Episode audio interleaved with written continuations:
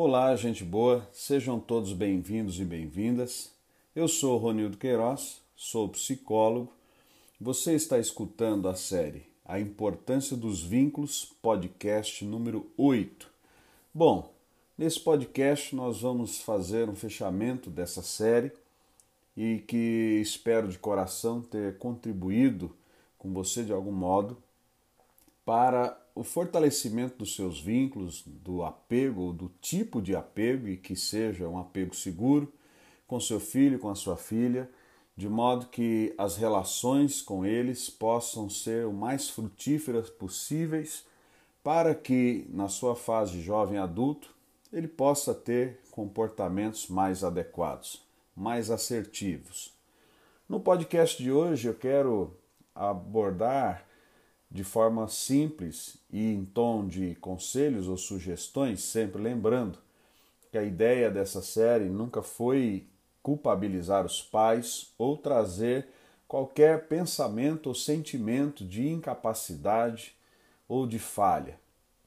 Antes de trazer alertas, sugestões para que possamos repensar, quando necessário, alguns pontos, comportamentos, falas de modo a auxiliar as crianças, os filhos, para que estes possam ter suporte, o apego, um vínculo não só afetivo, mas no cuidado de modo geral. Antes de trazer aqui algumas sugestões que considero importantes trazer para vocês, quero retomar um pouco a, a fala ou a escrita de John Bowlby, o desenvolvedor da teoria do apego onde ele vai dizer que a maioria dos seres humanos deseja ter filhos e que esses filhos sejam saudáveis, autoconfiantes, mas que para que isso ocorra é necessário que essa relação entre pais e filhos vá bem. Ou seja, aconteça de modo ou do modo mais adequado e assertivo possível. Existe, por exemplo, quando essa relação é bem estabelecida, um senso de segurança, satisfação. Mas quando essa relação não é tão bem estabelecida, quando esse apego não é um apego seguro, a relação fica ameaçada, existindo então ciúmes, ansiedade, raiva. E pode ocorrer rupturas, havendo dores e depressão. Ou seja, na fase jovem adulto, para aqueles que não tiveram o estabelecimento adequado dos apegos ou do apego e dos vínculos afetivos e de cuidados com seus pais ou cuidadores, provavelmente poderão responder de modo não tão assertivo. Eu quero ainda antes de sugerir em tom de conselhos para você que me ouve, trazer aqui uma informação importante dos organizadores e autores Almir Delprete e Zilda Delprete. Numa fala, numa escrita sobre uma pesquisa, um estudo que testou a ideia de que o apego aos pais diminui a probabilidade de delinquência. Os pesquisadores utilizaram medidas indiretas de apego algumas negociações da comunicação entre pais e crianças e a proximidade da relação.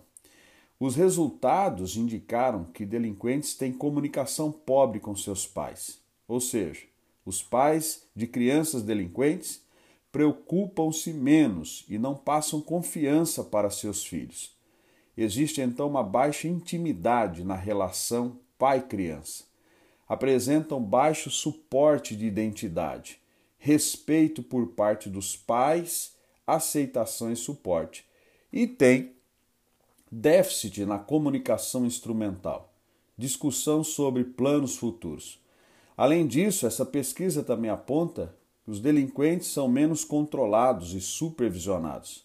A medida inclui conhecimento das atividades da criança com controle ativo e de supervisão. Este estudo indicou que a comunicação é tão importante quanto o controle. Os autores também ressaltam a importância do apego como fornecedor de segurança emocional e inibidor de comportamentos agressivos. Pois bem, percebam como é importante o estabelecimento adequado das relações com os filhos. Quando nós falamos da importância de se estabelecer um apego seguro, por exemplo, eu vou citar alguns casos que eu tenho atendido enquanto psicólogo, obviamente sem mencionar os nomes e trocando também as figuras, para que você possa compreender na prática como isso muitas vezes acontece.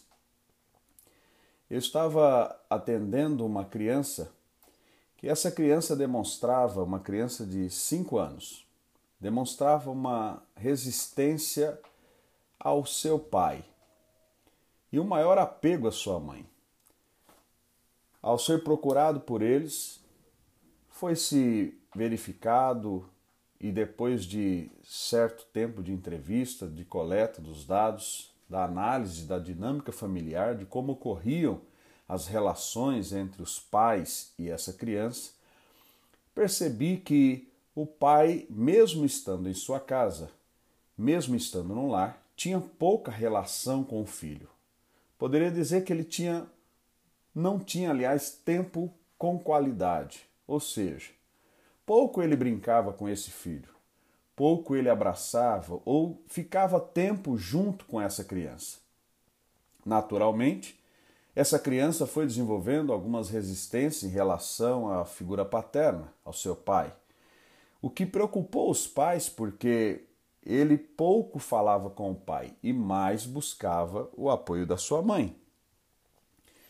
Após atendê-los durante algumas sessões, foi-lhe dada a orientação que ele gastasse mais tempo com essa criança, que saísse com seu filho, que brincasse mais com ele, que mesmo em casa reservasse tempos maiores para que pudesse ter tempo com qualidade. O resultado, depois de aproximadamente três a quatro meses de atendimento psicoterapêutico, foi que essa criança ela respondeu de modo surpreendente, passando a buscar muito mais o pai, mantendo, é verdade, uma relação com a mãe, entretanto, fazendo o que antes não fazia com seu pai, beijando, abraçando. Quando seu pai chegava em sua casa do trabalho, essa criança que antes não se importava com a chegada do pai, agora o abraça, está é, demonstrando interesse em estar com o pai. É claro que essa criança passou a receber do seu pai uma atenção maior e, como resposta a esse comportamento do pai, ela vai ter uma relação mais próxima a ele. Perceba que existem coisas simples que talvez nós não fazemos.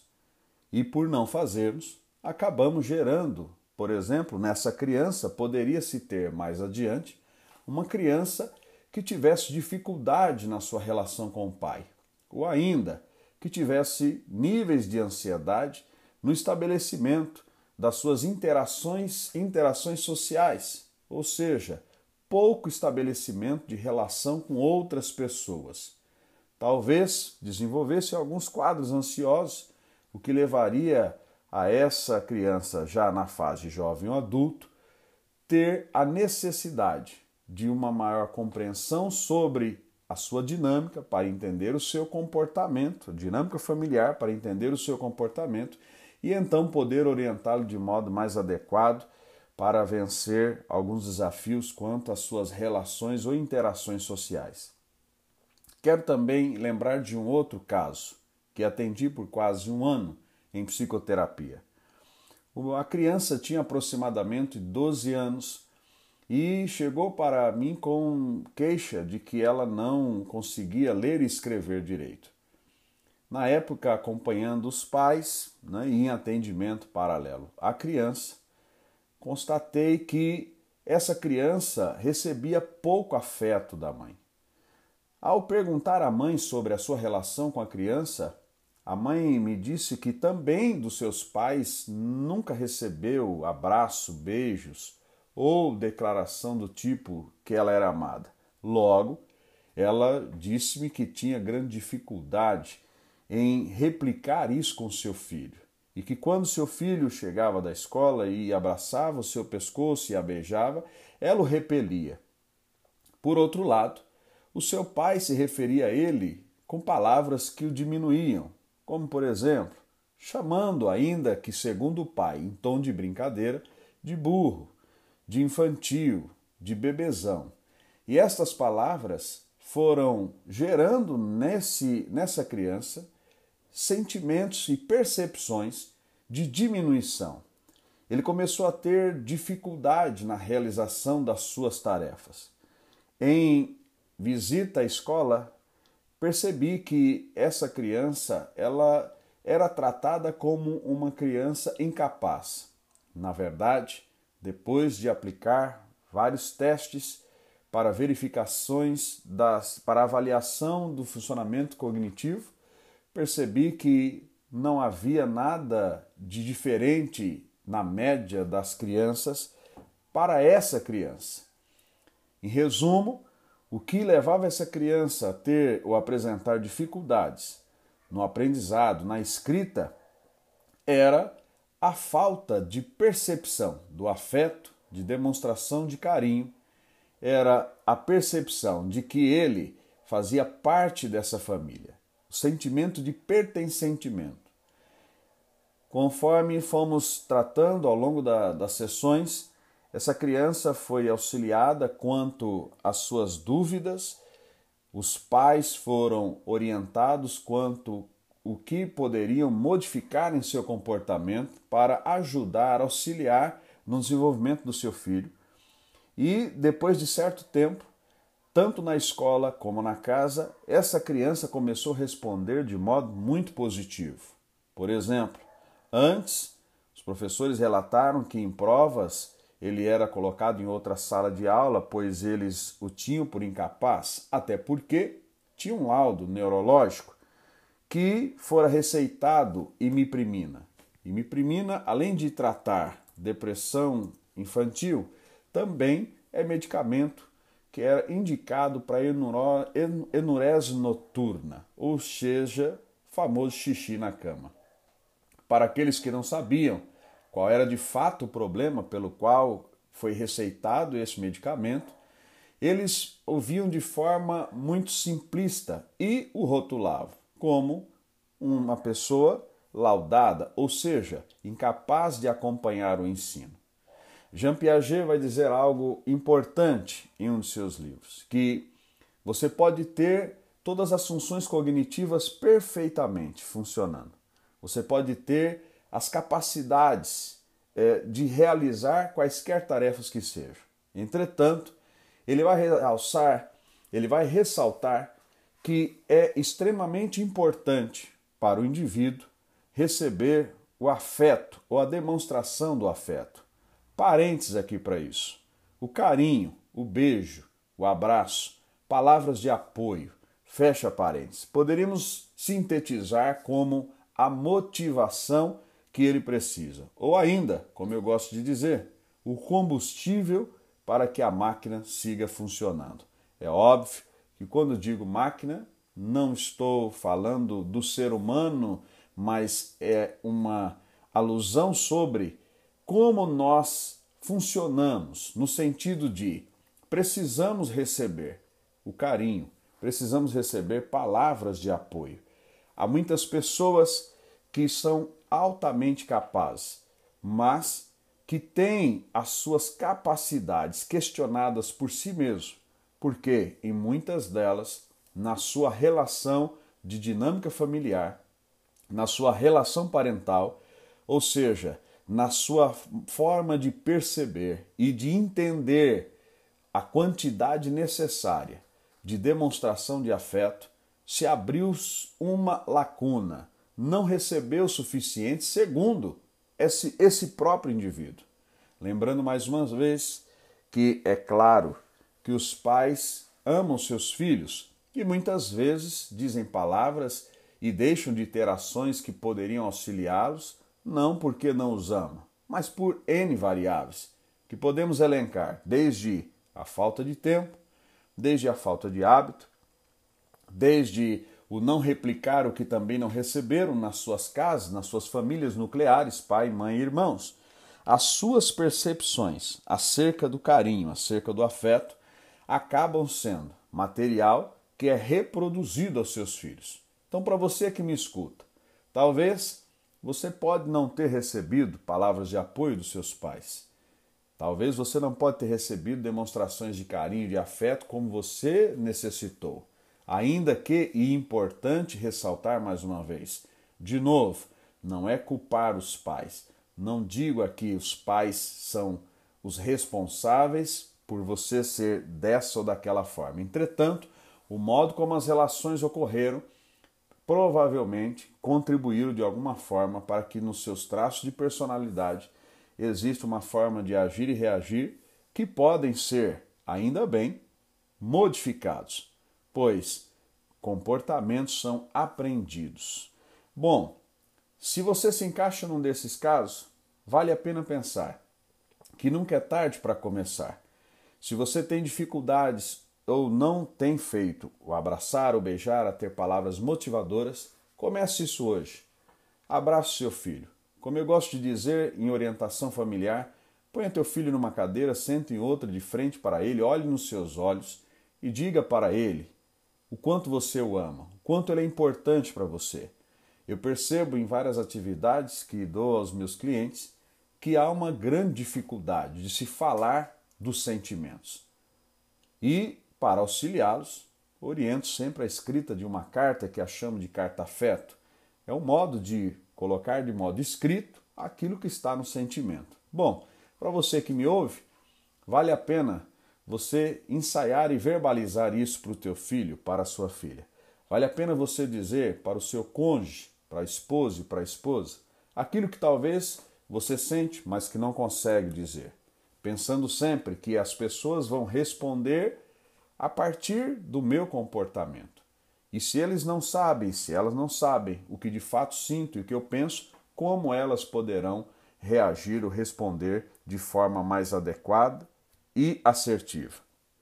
Voltando ainda aos filhos, é importante termos em mente, muito importante, que esse investimento das relações com os nossos filhos, sejam os pais ou os cuidadores, é extremamente importante fazermos de tudo quanto estiver a nosso alcance para que seja o estabelecimento de um apego seguro.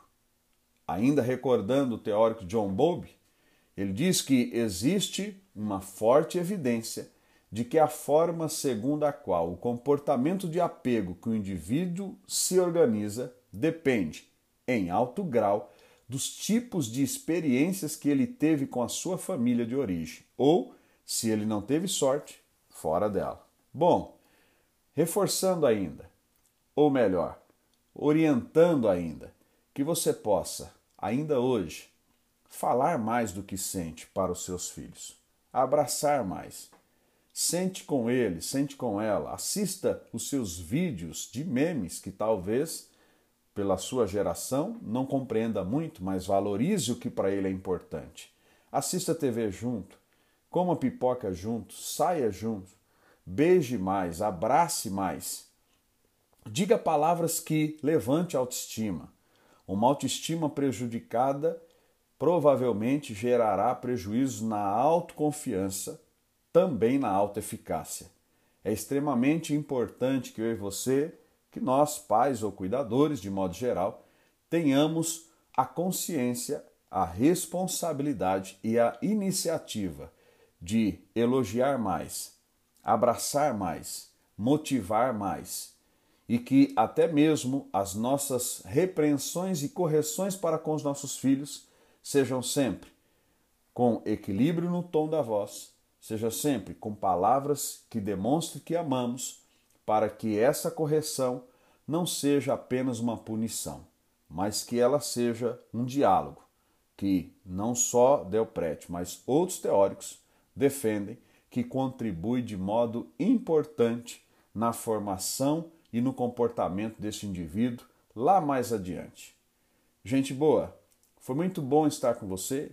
Espero de novo que tenha auxiliado de algum modo nesse podcast convidando já você para uma próxima série mais curta, onde eu vou falar de habilidades sociais. Então, você que me segue aí, fique atento para que nos próximos podcasts você possa ter mais informações e sugestões sobre como melhorar sua relação com todas as pessoas, como ser mais assertivo em seu comportamento. Falaremos sobre habilidades sociais. Um beijo no teu coração, até lá, até mais, te espero no próximo podcast.